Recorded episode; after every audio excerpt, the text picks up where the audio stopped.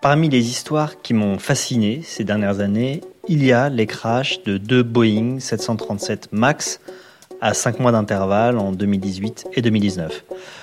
Bon, c'est vrai que c'est toujours terrifiant les accidents d'avion, impossible de ne pas s'identifier aux passagers, de ne pas se demander s'ils ont compris ce qui se passait, impossible de ne pas s'imaginer la panique des pilotes pendant les quelques minutes que ça a duré, bon bref.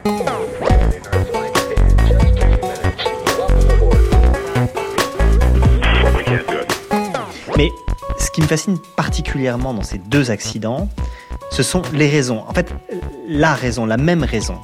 Un programme informatique. Alors, évidemment, quand on est affublé d'une sorte de névrose numérique comme c'est mon cas, une telle raison soulève plein de questions sur notre cohabitation avec euh, les programmes informatiques, sur l'interaction entre l'homme et la machine, sur notre capacité à accepter les bugs ou, erreurs de conception, etc., etc. En fait, voilà, je suis persuadé que si on fouille un peu, si on entre dans le détail de ces deux histoires, on peut y voir la concentration tragique hein, des problèmes que nous posent nos ordinateurs au quotidien. Voilà, c'est mon hypothèse. Le code a changé. Pour la valider ou l'invalider, j'ai appelé une vieille connaissance, Gérard Berry. Alors, Gérard Berry, il a 72 ans, c'est un des plus grands informaticiens français, il est polytechnicien, ingénieur des mines, docteur en maths, professeur honoraire au Collège de France, membre de l'Académie des sciences, membre aussi de l'Académie des technologies. Alors, quand il s'agit de parler programmation, algorithme, sécurité des systèmes, etc., c'est une référence. Mais Gérard, il a une qualité supplémentaire. Avec l'entreprise qu'il a cofondée au début des années 2000, STRL Technologies, il a développé des outils pour les programmes embarqués et dans les avions notamment. Il a même créé un langage de programmation propre à l'avionique. Lui, donc, il aura des réponses à mes questions. Mais donc, avant de discuter avec Gérard, il faut se replonger dans l'histoire de ces deux crashs.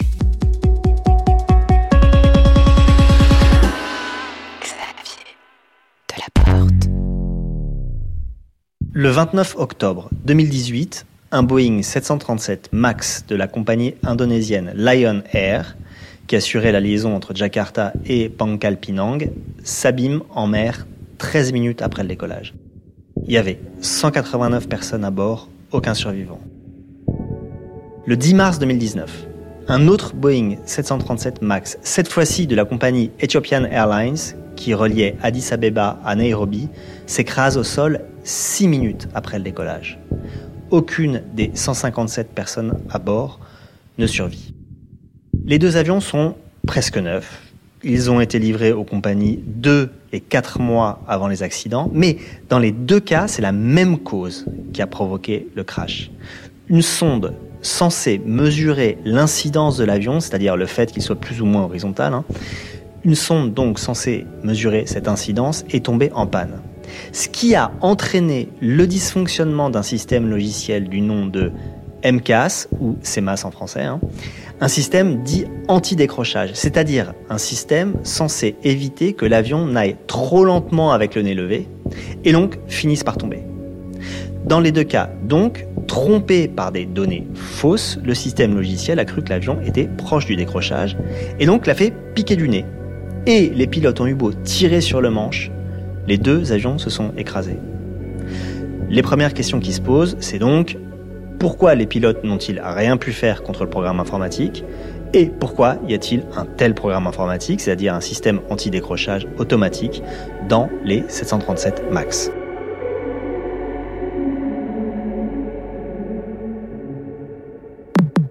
On s'installe pour en discuter avec Gérard. Donc moi, je suis dans le studio de Radio France. Gérard Berry, lui, il est installé dans sa maison au sud de la France. Et on fait ça via Reportit, l'application qui nous sert à Radio France en ces temps Covidés. Et donc, je commence à demander à Gérard si, de son point de vue, hein, ce sont les systèmes informatiques qui sont en cause dans ces deux accidents. Pas vraiment. Le système informatique fait ce qu'on lui a dit de faire et la grande cause, c'est quand même l'analyse système. C'est le principe de ce qu'on lui a dit de faire qui marchait pas pour tout un tas de raisons. En vrai, je savais un peu ce qu'il allait répondre, Gérard. Parce que, en fait, il fait ça souvent. Il disculpe le système technique pour en appeler à la responsabilité humaine. Alors, c'est évidemment pas du corporatisme d'informaticien qui défend les machines, hein, pas du tout. C'est un rappel que les machines et les systèmes informatiques en général sont construits par des humains, qu'il n'y a pas d'autonomie de la technologie en ce sens. Pas encore. Et que même dans un cas comme celui des deux Boeing, où on a l'impression que c'est la machine qui joue contre l'homme, hein, le problème de départ, c'est une mauvaise conception humaine. Bon, ça, c'est hyper important. Alors, Gérard a dit qu'il y avait plein de raisons pour lesquelles le système de ces avions avait été mal conçu. Bon, ok, allons-y. Quelles sont ces raisons? La première des raisons, c'est que l'avion a pas du tout les mêmes caractéristiques qu'avant. Il est un peu instable. Euh, donc, euh, ce système, il n'a pas été prévu d'origine. Il a été rajouté. Ah, bah là, Gérard, il répond à une des questions que je m'étais posée. Pourquoi Boeing a-t-il installé ce système anti-décrochage MCAS dans ses 737 MAX? Il a été ajouté, dit Gérard. Alors, ces deux Boeing 737 MAX étaient quasi neufs, certes, mais en fait le modèle il est ancien. Le 737, c'est un avion qui, dans sa conception, hein, a quasi 50 ans. Sauf que pour sa version Max, Boeing a mis de nouveaux moteurs censés baisser la consommation de carburant. Et ces moteurs n'ont pas les mêmes caractéristiques que les anciens. Dans certaines circonstances, notamment juste après le décollage, une fois que les volets ont été fermés, ils ont tendance à faire cabrer l'avion. D'où l'incorporation d'un logiciel anti-décrochage pour empêcher que l'avion ne cabre. En fait, pour le dire simplement, le système MCAS, c'est une sorte de patch numérique hein, qui est là pour rectifier automatiquement un défaut aérodynamique de l'appareil. Ok. Mais dans les deux cas, il a manifestement déconné.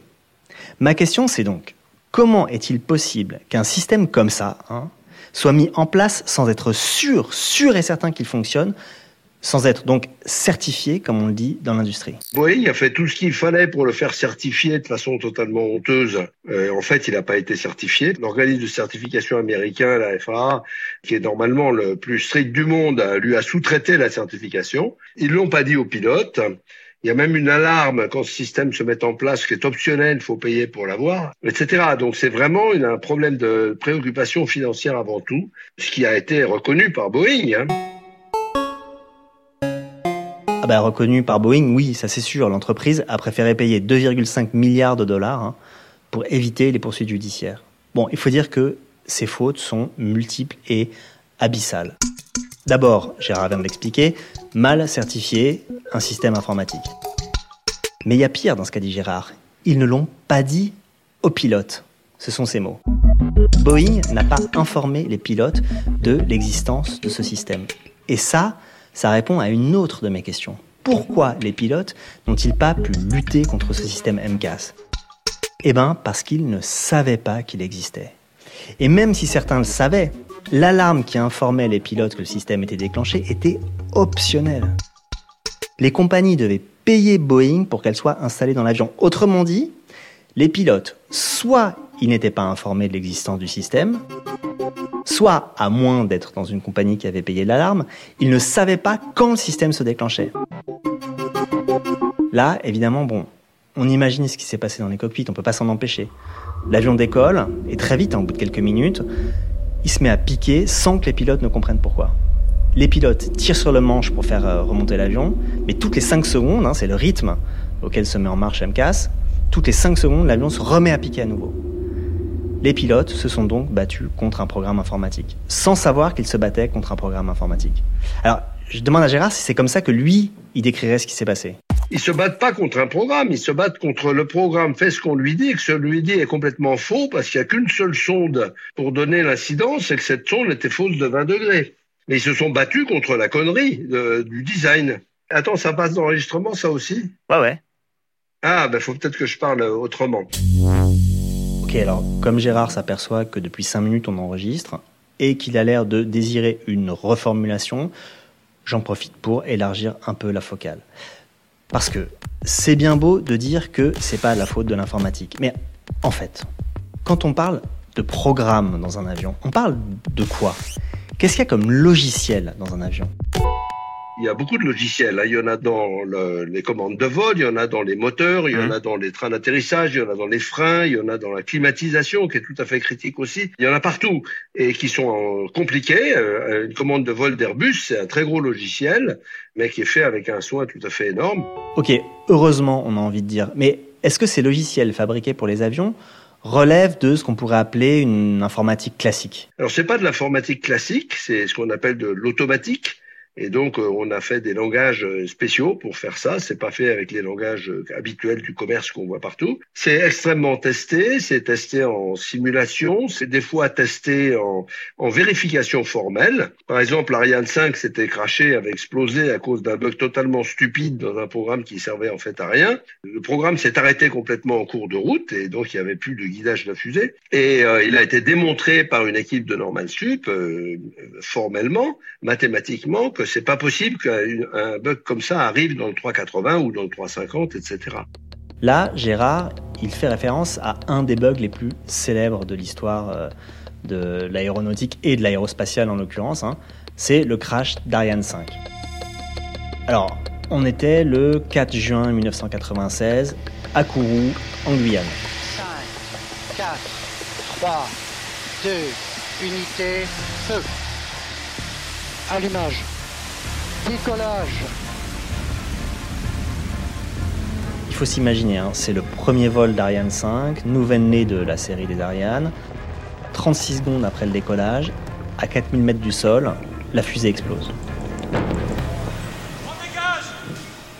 Tous les moyens restent à leur poste. Après enquête, on s'aperçoit que l'explosion est due à ce qu'on appelle un dépassement d'entier dans le calculateur du système de guidage. En gros, est apparue dans le système une valeur qui dépassait la plus haute valeur prévue. Alors le truc dingue, c'est que pourquoi c'est arrivé? Eh ben, grosso modo, à cause d'un copier-coller. Un tout petit bout de code correspondant aux données volumétriques d'Ariane 4 qui a été copié-collé donc dans le programme d'Ariane 5, sauf qu'Ariane 5 était beaucoup plus grosse et beaucoup plus lourde, ce qui a fini par provoquer l'explosion de la fusée. Évidemment, j'ai un peu résumé. Gérard vient de dire que ce genre de bug ne pouvait pas advenir aujourd'hui dans les Airbus. Ok, mais quelles analyses on mène pour être certain que ça n'arrive pas? Il y a deux sortes d'analyses. Il y a des analyses humaines, c'est des équations de, conduite, on démontre que c'est les coefficients de ces équations, les, les, valeurs ne peuvent pas dépasser un certain taux qui est accepté par l'informatique. Ben voilà, ça c'est humain. Alors les humains peuvent se tromper, on le sait on peut aller plus loin et par exemple faire des analyses du programme, mmh. du code du programme lui-même, pour montrer que c'est impossible que ça arrive à l'exécution. Donc ça, il y a des techniques mathématiques euh, tout à fait intéressantes qui ont été développées oula, depuis les années 80. Et par exemple, après l'accident d'Ariane, euh, c'est le moment où ces techniques ont été industrialisées et trouver le bug d'Ariane, ça prend quelques secondes. Bon, on est rassuré, mais j'ai quand même une question. Pourquoi est-on obligé d'avoir recours à des méthodes très sophistiquées, comme euh, la preuve formelle hein, dont vient de parler Gérard? Pourquoi ça ne suffit pas juste de tester le logiciel? Eh bien parce qu'un test, ça ne fait que tester ce que ça teste. Mais on peut jamais épuiser la liste des choses, surtout des choses auxquelles on n'a pas pensé. Par exemple, si on veut savoir s'il est possible de, de ne jamais avoir d'erreur de calcul arithmétique, eh bien, il faudrait faire tous les calculs arithmétiques possibles. Alors, on ne les fait pas tous. En fait, on fait ce qu'on appelle une approximation supérieure. On montre que dans un espace de calcul qui est encore plus grand que celui-là, le problème ne peut pas arriver. Et alors, ça peut être dur ou pas. Par exemple, si on a un programme qui contrôle un ascenseur, ça prend quelques secondes, ou même pas. Par contre, quand il y a des calculs numériques compliqués, comme sur les commandes de vol d'un Airbus, c'est plus dur. Ok, on peut être certain donc que le programme ne va pas bugger. Mais qu'est-ce qu'il en est des pannes matérielles? Et si c'est l'ordinateur lui-même qui tombe en panne, qu'est-ce qui se passe alors? Dans un Airbus, il y, a, plusieurs ordinateurs qui font la même chose. Il y a même deux programmes différents pour le vol, ce qui n'est pas évident. Si un est en panne, il y a un système de vote qui est très compliqué. C'est pas du tout simple comme d'habitude les votes, hein, c'est Mmh. compliqué. Mmh. Euh, savoir où est l'erreur, débrancher qui marche pas. Et puis il y a des modes dégradés qui disent, euh, ben s'il y a vraiment des problèmes de capteurs, de machins, de trucs, eh ben on va passer dans un mode dégradé où c'est plus simple, mais par exemple il y aura moins de correction des ravals de vent, euh, des choses comme ça. Ok, donc si j'en crois Gérard, et il n'y a pas de raison de ne pas le croire, bon, les systèmes embarqués, ça devrait fonctionner. D'où ma question. Pourquoi ça n'a pas marché pour les 737 MAX? Je veux dire, enfin, logiquement, le programme ne devrait pas pouvoir faire n'importe quoi. Pour ça, il faut aussi que les données soient bonnes. Les Ouais. données viennent de capteurs. Par exemple, sur le 737, c'est un capteur d'incidence. C'est un petit aileron qui va dire de combien monte ou pique l'avion. Et normalement, il y en a trois de ces capteurs. Et sur le Boeing, il y en avait que deux. Mais pourquoi trois? Parce qu'on peut voter à deux contre un. Et deux, ben, à un contre un, on peut pas, donc ils en utilisaient qu'un. Et quand la donnée de ce programme est fausse, même si le programme est juste, eh ben, le résultat est faux. Et c'est ça qui se passait. Il y avait une erreur de 20 degrés dans le capteur, ce qui est absolument gigantesque. C'est assez dingue quand même. hein. Une simple erreur de données dans le capteur, la fameuse sonde d'incidence, hein, et tous les calculs qui s'en suivent sont faux, donc déclenchent des systèmes logiciels qui, au lieu de sauver, font périr. Avec évidemment une nouvelle faute de Boeing dans l'histoire, hein, n'avoir qu'une sonde au lieu de trois. En fait, je comprends pourquoi, depuis le début de notre discussion, Gérard, il ne parle pas de bug pour décrire ces deux accidents. En fait, c'est pas le programme qui était fautif directement, comme dans le crash d'Ariane. Mais bon, on est aussi d'accord pour dire que tout aurait pu être différent si les pilotes avaient su comment fonctionnait le système. Non, enfin, ils auraient pu deviner que c'était le MCAS qui les faisait piquer du nez. Alors, je pose la question à Gérard. Les pilotes étaient entraînés à ce nouveau système en une heure sur un iPad. hein. Ouais, il faut reconnaître, c'est dingue. hein. J'ai vérifié. hein. C'est le président du syndicat des pilotes américains qui a expliqué ça. Quand un pilote était déjà certifié pour le 737, eh ben, on lui donnait une heure de formation sur iPad pour le certifier dans un 737 MAX. Comment pouvait-il donc savoir ce contre quoi il luttait? Et d'ailleurs, la veille du premier accident, celui de la Lion Air, le même avion hein, effectuait un vol entre Bali et Jakarta. C'était juste le vol hein, qui a précédé celui du crash. Eh ben, il s'est passé exactement la même chose que le lendemain. C'est-à-dire que le système MCAS s'est mis à faire piquer l'avion. Sauf que là, dans le cockpit, il y avait un troisième pilote qui, lui, connaissait l'existence du système. Eh ben, il a juste expliqué à ses collègues ce qu'il fallait faire. Ils ont repris le contrôle de l'avion. Voilà donc à quoi ça tenait. Le code a changé.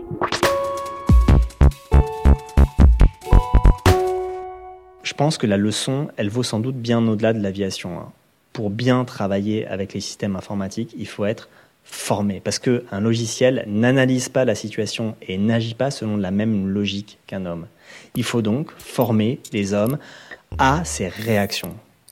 Mais il faut aussi bien réfléchir hein, à la manière dont on va informer les hommes sur l'action des logiciels. Quand il y a des ennuis, il y a des problèmes extrêmement complexes, d'alarmes très nombreuses qui arrivent en même temps. Mais euh, là, les pilotes ont beaucoup de mal à traiter beaucoup d'alarmes en même temps. Là, j'avoue, je me suis imaginé dans un cockpit avec des trucs qui sonnent dans tous les sens, qui clignotent, en sachant que bon, j'ai en gros quelques minutes pour trouver le problème. Alors du coup, je dis à Gérard, mais enfin, euh, c'est quand même dingue qu'on n'arrive pas à trouver des systèmes d'alarme, qu'ils soient clairs, qu'ils soient centralisés, pour éviter que 10 000 trucs là te sonnent en même temps dans la gueule.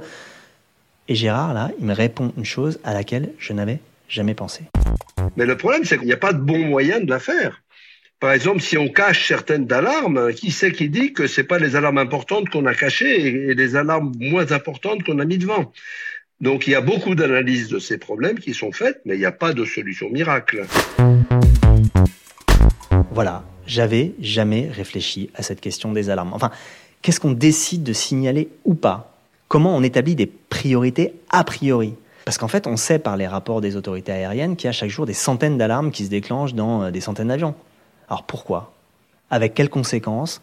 Alors là, j'ai besoin que Gérard m'explique. Par exemple, quand il y a un équipement euh, de deux équipements doublés qui tombe en panne, bah, il faut mieux que le pilote le sache. Donc ça va être signalé au pilote, mais ça va pas forcément provoquer d'action. Ça peut provoquer des modifications du système interne qui justement va passer dans un mode où il fait moins de choses. Par exemple parce qu'il a moins de... Qu'est-ce qui se passe? Ah merde. Là, c'est la tuile. Ah oui, il a appuyé. euh, Plus rien. Gérard a disparu. Gérard, on t'entend plus. Et donc, je me retrouve tout seul Ah. dans le studio avec euh, dans la cabine Guillaume Roux, le technicien, Hélène Bizio, la réalisatrice. Ah merde. Eux s'activent pour trouver des solutions et donc s'ensuit une série de diagnostics subtils, bon, et surtout une litanie de plaintes contre la caducité de tous ces programmes-là qui nous pourrissent la vie. Attends, mais faut lui en- je vais lui envoyer un mail. Ah non, mais ça va être pareil. Alors, Ah, ça y est. ah non, c'est pas le bon. Ça y est, ça y est, on t'entend. C'est quoi cette connerie? Tu m'entends, mais au téléphone. Ah ok. Ah Alors, merde. Attends, je rappelle Report. Ouais. Je fais pas ça, là, et Reportit fait n'importe quoi. Ah, Reportit fait ce qu'on lui dit de faire. Ah, il est chiant, Reportit, il comprend même pas le sens de l'écran, lui. Ah. Connexion en cours, connecté. Ah. Voilà. Ça y est. Bon, ben, Ça y désolé. est. C'est bon. Faut que j'en passe au casque. Et puis voilà, comme on n'est pas dans un avion, en attendant que Gérard mette son casque, éteigne son téléphone et tout ça, et ben bon bah avec Hélène et Guillaume on s'est marré. Voilà. Alors, Ah. là, ça doit aller mieux. Là, on t'entend très bien. Bon, c'est bien. Tu nous Où en... on en était alors? Je sais plus où on en était, mais de toute façon, deux- c'est pas grave. Euh, J'allais te poser une question parce que je ne comprends pas pourquoi Oui. il faut des langages particuliers pour écrire les logiciels qui sont dans les avions. Ah, ça c'est une très bonne question. Euh, il faut des logiciels particuliers parce que les programmes sont particuliers. Il n'y a pas que les avions. Hein. C'est ce qu'on appelle les systèmes euh, cyberphysiques.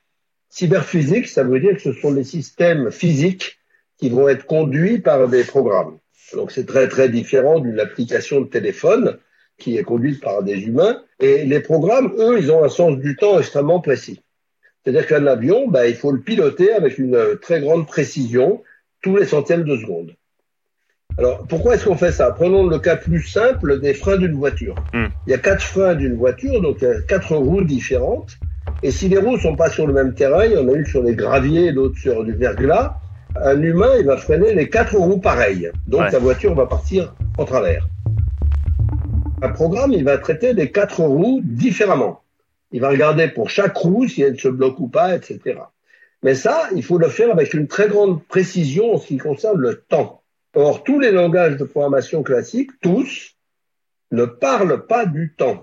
Alors là, j'arrive en bordure de compétences, je ne comprends plus très bien ce que Gérard veut dire quand il dit que les langages classiques ne parlent pas du temps. D'ailleurs, je crois que je comprends pas très bien ce que Gérard entend par la notion de temps, en l'occurrence. Alors, il y a deux temps très différents. Il y a le temps de calcul et le temps physique. Mhm. Le temps bah, du freinage ou le temps du vol. Alors, par exemple, un- sur un Airbus ou sur un, Boeing, il faut calculer la position des ailerons tous les centièmes de seconde. Et c'est pas tous les centièmes de seconde à peu près. Et il faut tout faire en, en parallèle à chaque centième de seconde. Il y a deux systèmes pour le parallélisme. Il y a celui d'Internet, par exemple. Quand j'envoie quelque chose sur Internet, j'ai aucune idée de quand ça arrivera, même si ça arrivera. Ce qu'on appelle le parallèle asynchrone. Alors ça, c'est très très compliqué. Mais s'il n'y a pas de temps, on s'en fout un peu. Mhm. Euh, ou alors si c'est lent, on s'en fout un peu. Euh, Dans un avion, c'est rapide, il faut faire plein de choses. Donc on a un autre type de parallélisme qui s'appelle le parallèle synchrone, qu'on a introduit en France, qui maintenant est généralisé un peu partout, mais qu'on a introduit dans mon groupe à Grenoble et à Rennes, qui permet justement de faire énormément de choses en parallèle de façon parfaitement déterministe. Sur Internet, rien n'est déterministe. Si on fait deux fois la même chose à deux moments différents, ça va pas se passer pareil. Dans un avion, il faut que ça se passe exactement pareil. Donc c'est pour ça, ce sont des langages très différents. En plus, on veut une très grande sûreté, et donc ce sont des langages très bien définis mathématiquement. D'accord, donc la particularité de ces langages, c'est le parallélisme synchrone. Énormément de calculs effectués en parallèle, en même temps exactement et très souvent. Ça je comprends. Mais Gérard vient de me dire que ces langages étaient très bien définis mathématiquement. Et alors ça, je vois pas très bien ce que ça signifie. Ça veut dire que le sens des programmes est défini de façon complètement mathématique. Il n'y a pas besoin d'intuition pour comprendre ce que fait un programme. Ces langages font moins de choses, mais ils les font de façon extrêmement précise. Ok, mais est-ce que pour autant, on peut éviter complètement, même dans les avions, l'erreur stupide, quoi. Vraiment le bug débile. Il y en a eu un, un extraordinaire dans l'histoire, c'est le Raptor F-22 à 350 millions de dollars pièce. Mhm. Euh, Ce premier avion furtif américain, euh, ils en ont envoyé 12 de Hawaï à- au Japon pour faire une démonstration et au passage de la ligne de changement de date, tous les logiciels de tous les avions se sont crachés parce qu'ils n'avaient pas prévu la ligne de changement de date. Donc ils n'avaient plus rien pour voler, pas à part les commandes de vol qui elles sont séparées, ils n'avaient plus rien pour voler, ils ont fait demi-tour, ils sont rentrés, il faisait beau, s'ils n'avaient pas fait beau, ils se crachaient tous. hein. C'est bizarre, mais j'hésite à trouver cette histoire euh, marrante. Bon, en même temps, là, il nous a fait revenir des années en arrière, avant que la preuve formelle ne fonctionne vraiment, etc. Mais que Gérard parle d'avion militaire, ça me fait penser à un truc. On peut trouver ça bizarre de faire voler un avion instable comme le 737 MAX, un avion dont il faut que l'incidence soit corrigée informatiquement. Mais j'ai entendu dire que c'était pas une exception. Le Rafale, par exemple, hein, le Rafale, le fleuron des avions de combat français. Eh ben, en fait, il est un peu comme le 737 MAX, c'est-à-dire qu'il n'est pas stable par lui-même. Et je demande donc à Gérard si ça veut dire que l'informatique doit constamment corriger un aérodynamisme qui est incorrigible par l'homme seul. C'est exactement ça, ça a commencé très tôt. Euh, tous les chasseurs, depuis longtemps, ont cette propriété. C'est-à-dire que ce sont des avions instables. Dans un avion stable, comme un- une caravelle, il y a les ailes qui portent dans un sens et la queue dans l'autre. Et ça, ça rend l'avion stable. Euh, les ailes soulèvent et la queue euh, fait un levier dans l'autre sens. C'est-à-dire si on le lance sans moteur, sans rien, il vole. Il plane très bien. Dans les avions modernes, c'est plus comme ça. Les, les ailes et la queue portent tous les deux.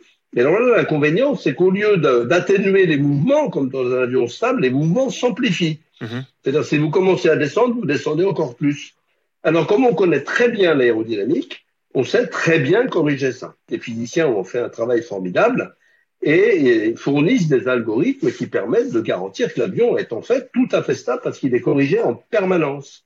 Au début, c'était analogique, c'était pas des calculs numériques, on fait bien mieux avec les calculs numériques, et ça fait longtemps que c'est comme ça, oui. Bon, même si euh, j'imagine que c'est pas forcément par plaisir ou par paresse hein, qu'on construit des avions instables, il doit y avoir des raisons à ça et même des avantages à ça. Je me dis que quand même, ça accroît vachement la dépendance à l'informatique. Et c'est ce qui s'est passé pour le 737 MAX. hein. L'avion est structurellement dépendant de l'informatique. Il ne peut pas voler sans le soutien d'un programme informatique. Peut-être que je suis naïf, mais pour moi, ça va pas de soi. Et je peux pas m'empêcher de penser au nombre de situations dans lesquelles aujourd'hui on est dépendant nous-mêmes, hein, au quotidien, d'un programme informatique. Quand on prend un ascenseur ou quand on monte dans une voiture. C'est-à-dire que dans plein de situations anodines de nos vies, pas simplement pour aller dans l'espace, hein, l'informatique a cessé d'être un adjuvant contingent. Et ça, je pense que c'est un basculement silencieux de nos civilisations. Enfin, bon, bref. Depuis le début de la discussion, Gérard tisse des comparaisons entre Boeing et Airbus. Bon, parce qu'il connaît mieux Airbus, c'est sûr, mais aussi parce qu'il y a des différences fondamentales entre les deux. Par exemple, les deux 737 MAX qui se sont crachés étaient encore des appareils à commande analogique. C'est-à-dire que quand ils actionnaient le manche, les pilotes ils agissaient vraiment sur un système mécanique de roues et de vérins. Et d'ailleurs dans les épaves, hein, on a trouvé les vérins actionnés à fond. C'était la preuve que euh, les pilotes avaient tiré dessus de toute leur force pour essayer de redresser l'avion. Alors que depuis les années 80, hein, les commandes à bord des Airbus, elles sont complètement numériques. En fait, ce sont un peu comme des joysticks qui activent des moteurs, sans lien mécanique direct hein, avec la queue de l'appareil. Alors je demande à Gérard pourquoi une telle différence? Airbus, euh, qui faisait à l'époque la 300, n'existait pas face à Boeing. Et Airbus a fait un pari industriel qui est de dire on ne peut pas faire comme Boeing, avec des avions classiques, on n'y arrivera jamais, il faut passer un cran, faut passer en commande informatique. Donc ça, c'était dans les années 80, donc c'était euh, très gonflé, et ils ont fabriqué un langage qui s'appelle SAO pour faire ça. Ça leur a donné un gros avantage de poids, parce que c'est beaucoup plus léger euh, que l'électronique, un gros avantage de maintenance, etc. Et l'Airbus A320 a eu beaucoup de succès. Boeing, c'est l'Amérique. L'Amérique, c'est good enough. Tant que ça marche, on garde. On fait pas des trucs neufs en Amérique. C'est pas vrai l'idée que l'Amérique est ultra moderne. C'est peut-être vrai dans Internet, mais c'est pas du tout vrai. Dans, il suffit de regarder les voitures pour voir que c'est pas vrai. Donc ils ont gardé ce qui marche. Ils l'ont changé après avec le 777. C'est marrant cette idée que l'Amérique est pas si innovante que ça. J'avais jamais fait attention, mais euh, en fait c'est pas faux. Hein. C'est un pays, c'est vrai, où on voit beaucoup de très vieilles machines fonctionner encore, des, bagnoles, des machines agricoles, des bateaux. Ce qui expliquerait donc qu'au lieu de faire un nouvel avion, Boeing ait décidé de faire avec le 737 MAX une nouvelle version d'un avion vieux de 50 ans et qui est, par exemple, hein, c'est un de ses caractéristiques, doté de commandes mécaniques. Mais qu'est-ce que les pilotes préfèrent? Je me souviens d'avoir discuté avec un pilote d'Air France juste après le second accident. Et il me disait que piloter un Boeing et un Airbus, ça n'avait rien à voir. Et si je me rappelle bien, il me disait que Boeing offrait beaucoup plus de sensations. Je fais la remarque à Gérard. Euh, oui, mais alors est-ce que le boulot d'un pilote, c'est d'avoir des sensations ou de transporter des passagers? Ça, ça se discute depuis très longtemps. Par exemple, Boeing, sur le 777, a mis un faux manche à balai. Ah. C'est-à-dire que le manche à balai, le pilote a l'impression qu'il pilote l'avion, mais c'est juste pas vrai. Il donne des ordres au calculateur comme sur un Airbus. Mais ça lui donne l'impression de faire comme avant.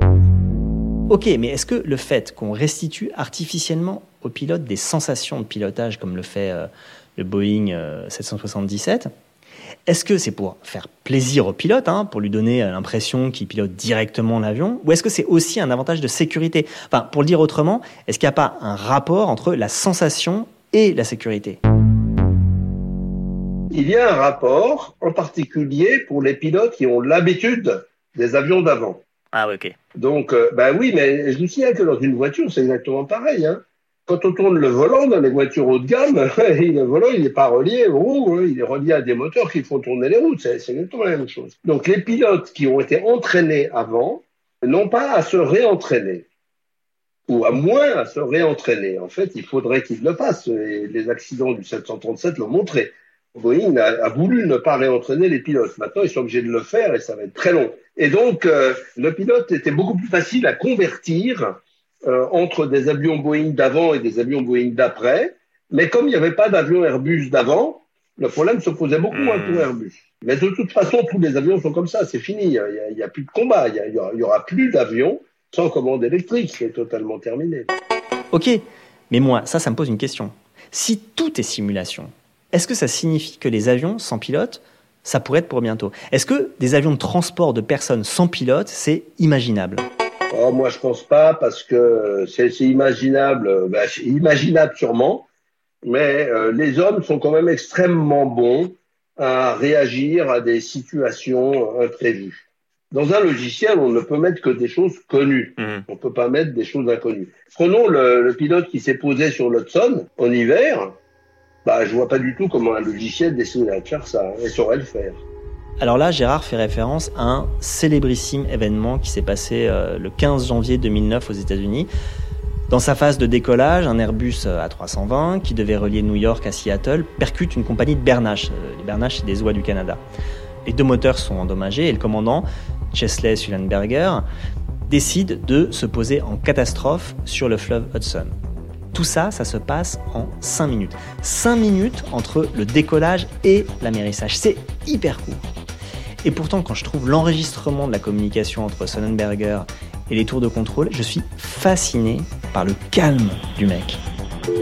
We can get it for you. Do you want to try to land 1013? We're unable. We may end up in the Hudson. Okay, what do you need to land? We can't do it. Do you want to try to go to Teterboro? Yes. Alors cet acte de pilotage, il est considéré comme un miracle dans l'histoire de l'aéronautique, même si on estime qu'entre 10 et 15 accidents d'avion environ euh, sont évités chaque jour par des actes de pilotage. hein. L'amérissage, c'est rarissime. Et chose euh, très intéressante d'ailleurs, l'enquête menée a posteriori sur cet accident a montré que si les pilotes avaient pris euh, les bonnes décisions, ils l'avaient fait sans du tout suivre pas à pas les procédures. hein. Ils l'avaient fait de manière quasi intuitive. Ce qui va complètement dans le sens de ce que dit Gérard. De fait, les pilotes sont encore utiles, ne serait-ce que parce que certaines phases ne sont pas encore automatisées. C'est-à-dire, si le vol de croisière et l'atterrissage peuvent être entièrement réalisés par le pilote automatique, eh ben, c'est pas le cas du décollage. Ça, je le sais, mais en fait, je sais pas très bien pourquoi. Et je demande donc à Gérard pourquoi on ne peut pas encore automatiser le décollage. C'est l'endroit où l'avion va doucement, sans contrôle, sans possibilité de réaccélérer parce qu'il est à fond, et à ras du sol. L'atterrissage, ben, l'avion, euh, moi ça m'est arrivé plusieurs fois, le pilote trouve qu'il n'est pas bien sur la piste et il remet à fond et on vole. Mais euh, on peut pas, peut pas faire ça. Au décollage, on peut pas freiner, on peut pas accélérer. Donc, si je comprends bien, la phase la plus délicate, la plus dangereuse, on la confie aujourd'hui encore à l'humain. Mais dans sa volonté œcuménique de montrer que les humains sont capables de faire de belles conneries, Gérard se lance dans une histoire.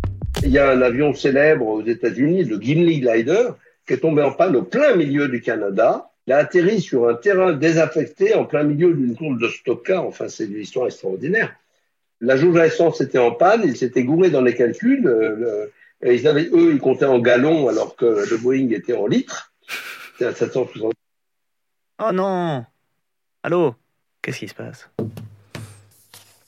Oh, fuck. Nouvelle coupure de liaison, nouvelle déploration donc, mais Elle est en train de l'engueuler en attendant que ça marche à nouveau, nouvelle discussion avec Hélène et Guillaume qui sont dans la cabine. Enfin, discussion. En fait, euh, Ok. plutôt un monologue. En fait, c'est ça qui est dingue avec l'informatique, c'est que du coup, tu vois, t'imagines le pilote, il a un faux manche. Bah, tu vois, c'est vraiment le monde de la simulation, quoi. Non, Il a raison, c'est comme nous avec nos bagnoles, quoi. En fait, tu, tu conduis pas vraiment, quoi. Mais du coup, c'est intéressant. C'est quel rapport au monde t'as, tu vois, quand tout est intermédié par des logiciels. En fait, tu pourrais conduire avec n'importe. Enfin, t'as même pas besoin d'avoir un truc qui ressemble à un volant. Même le volant est un, souvenir, en fait, de ce à quoi ça servait. En fait, tu pourrais conduire avec tes yeux. C'est exactement la même chose. Ça répond à un signal. Donc, tu pourrais regarder comme ça, tu vas un peu à droite. Non, mais c'est-à-dire qu'on est dans des, dans des trucs qui ont des formes de voitures. Et en fait, c'est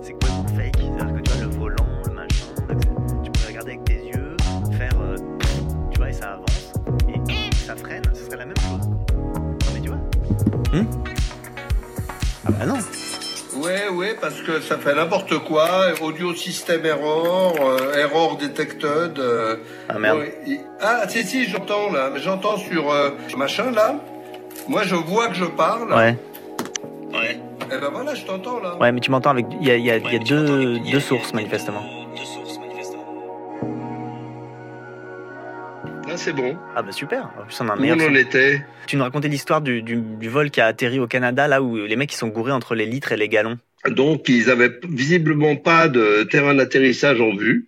Et euh, ils ont lancé un, un Mayday, évidemment. Euh, Il y a, tous les gens se sont concertés et il y a un ancien pilote qui a dit, mais il y a un terrain qui s'appelle Gimli, qui est en plein milieu de rien. Et il y a deux pistes, une euh, longue et une petite. Faut pas prendre la petite, faut prendre la longue. Et en fait, ils ont vu les deux pistes, la courte qui était blanche Mhm. et la grande qui était noire. Ils sont gourés, ils ont visé la, la, la courte, mais dedans, il y avait une course de stock car en train. Mais le speaker de la course de stock car a vu l'avion arriver. Il a gueulé encore plus fort que le bruit des bagnoles pour que le, tout le monde se barre, ce qui a été fait. Et donc, il a gratté le nez par terre et il s'est arrêté euh, 30 mètres devant les baraques à frites et tout ça. Et donc ça, ça t'en tire comme conclusion que il faut encore des humains dans les avions, c'est ça? Ah ben, moi, je pense que les études qu'il faudra faire pour qu'il y ait plus d'humains dans les avions sont grandes. Par contre, par exemple, dans les centrales nucléaires, les, les arrêts d'urgence ne sont pas sous contrôle humain. Les arrêts d'urgence sont sous contrôle euh, informatique. Pourquoi? Parce que c'est Tchernobyl et Three Mile Island, c'est les opérateurs qui ont fait péter les centrales. Et donc là, bon, c'est très, c'est beaucoup plus simple que les avions. Hein. Mais son histoire d'avion qui atterrit sur une piste de stock car, si on y réfléchit un peu, elle est ambivalente. Gérard, lui, il en tire la conclusion que les pilotes sont nécessaires parce qu'ils arrivent à poser l'avion là où un logiciel ne le tenterait même pas. Ok, enfin, n'empêche qu'au départ, c'est quand même eux qui ont confondu les litres et les gallons. Ce que n'aurait sans doute pas fait un ordinateur. Bon, en même temps, si on se souvient des avions furtifs dont a parlé Gérard tout à l'heure, ils ont quand même failli se planter parce que le programme n'avait pas prévu la ligne de passage d'heure.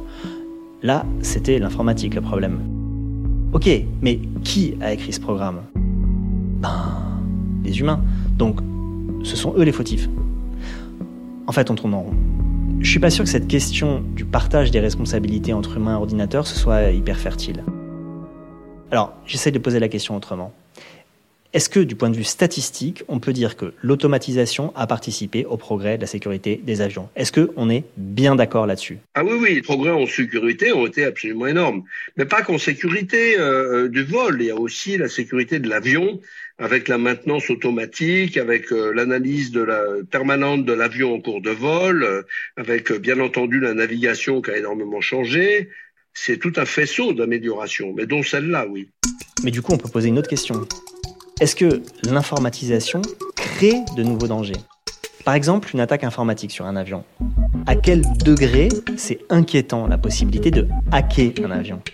Moi, je suis moyennement inquiet parce que on a hacké des voitures. Les chercheurs ont hacké des voitures en montrant qu'ils pouvaient rentrer par l'autoradio et prendre le contrôle à peu près complet de la voiture parce que tout est connecté. Mais ils sont pas fous dans les avions, ils connectent pas tout les commandes de vol, euh, je suis désolé, c'est pas connecté à, au système de cinéma des passagers. Mais il y a tout le système de navigation qui lui est connecté, tout le système de base de temps. Euh, vous savez, dans le GPS, par exemple, on dit le GPS c'est ultra précis sur le temps, sauf que c'est très facile de brouiller le GPS. Vous pouvez acheter pour, euh, je sais pas, 50 euros un petit appareil qui vous brouille votre quartier hein, pour le GPS.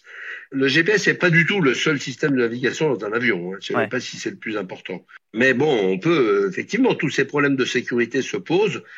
Hacking d'un avion, il faudrait vraiment qu'il soit mal foutu. Encore un danger qui s'éloigne. Et au fond, Gérard est plutôt rassurant. Mais depuis le début de la discussion, Gérard, il n'a cessé d'insister sur le défi que représente l'informatique dans les avions. Et ça, ça, me rappelle une conversation que j'ai eue il y a longtemps avec un éminent professeur d'informatique du nom de Roberto Di Cosmo. Roberto m'avait expliqué que les constructions humaines les plus complexes, c'était pas du tout des bâtiments de 500 mètres de haut ou des ponts suspendus, euh, pas du tout. Les constructions les plus complexes, c'était les programmes d'informatique. Et donc je demande à Gérard si les programmes embarqués hein, dans les avions sont parmi donc les programmes les plus compliqués à écrire. Compliqué, oui, mais ça reste très bien maîtrisé. Beaucoup mieux, par exemple, que des grosses applications informatiques. Je pense que l'objet le plus compliqué qu'on ait jamais fait, euh, celui qui a, où il y a le plus de gens qui ont travaillé, c'est le smartphone. Pourquoi c'est plus compliqué un smartphone qu'un avion? Ben Parce qu'un système d'exploitation, ça fait un nombre de choses faramineux il y a quand même pas mal de bugs dans les systèmes d'exploitation. Quand vous lisez les rapports de bugs, hein, soigneusement, il y a marqué, par exemple, correction d'une corruption mémoire qui permet d'exécuter un code quelconque en mode administrateur. Alors ça, pour savoir lire ça, c'est pas facile, mais je vais vous le traduire en français. Ça veut dire erreur de programmation qui permet de prendre le pouvoir total sur le système. Et ça, on n'a pas envie qu'il y ait ça en avion, c'est clair. Mais euh, on tolère ça très bien dans les téléphones parce qu'on ne sait même pas que c'est le cas. J'aime bien cette idée.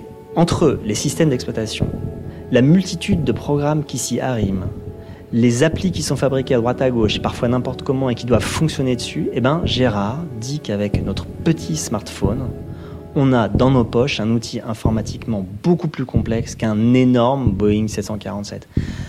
Ça, je trouve ça complètement contre-intuitif. Mais du coup aussi, nos smartphones, ils sont infiniment plus faillibles. Et ça, on l'accepte. C'est-à-dire que on vit très bien avec les plantages de nos machines, avec nos fausses manips, avec nos tâtonnements. Imaginez qu'il y a des programmes et des humains qui n'ont pas droit du tout à ces minuscules errements qui sont notre quotidien. Et eh ben, je crois qu'au final, c'est ça qui me fascine. Merci beaucoup à Gérard Berry pour cette discussion. Le prochain épisode racontera une histoire d'intelligence artificielle, de storytelling et de deuxième vie. Merci à Guillaume Roux et Hélène Bizio pour la prise de son et à Fanny Boyon pour la réalisation. C'était Le Code a changé, un podcast qui vous est proposé par France Inter en partenariat avec Faber Novel.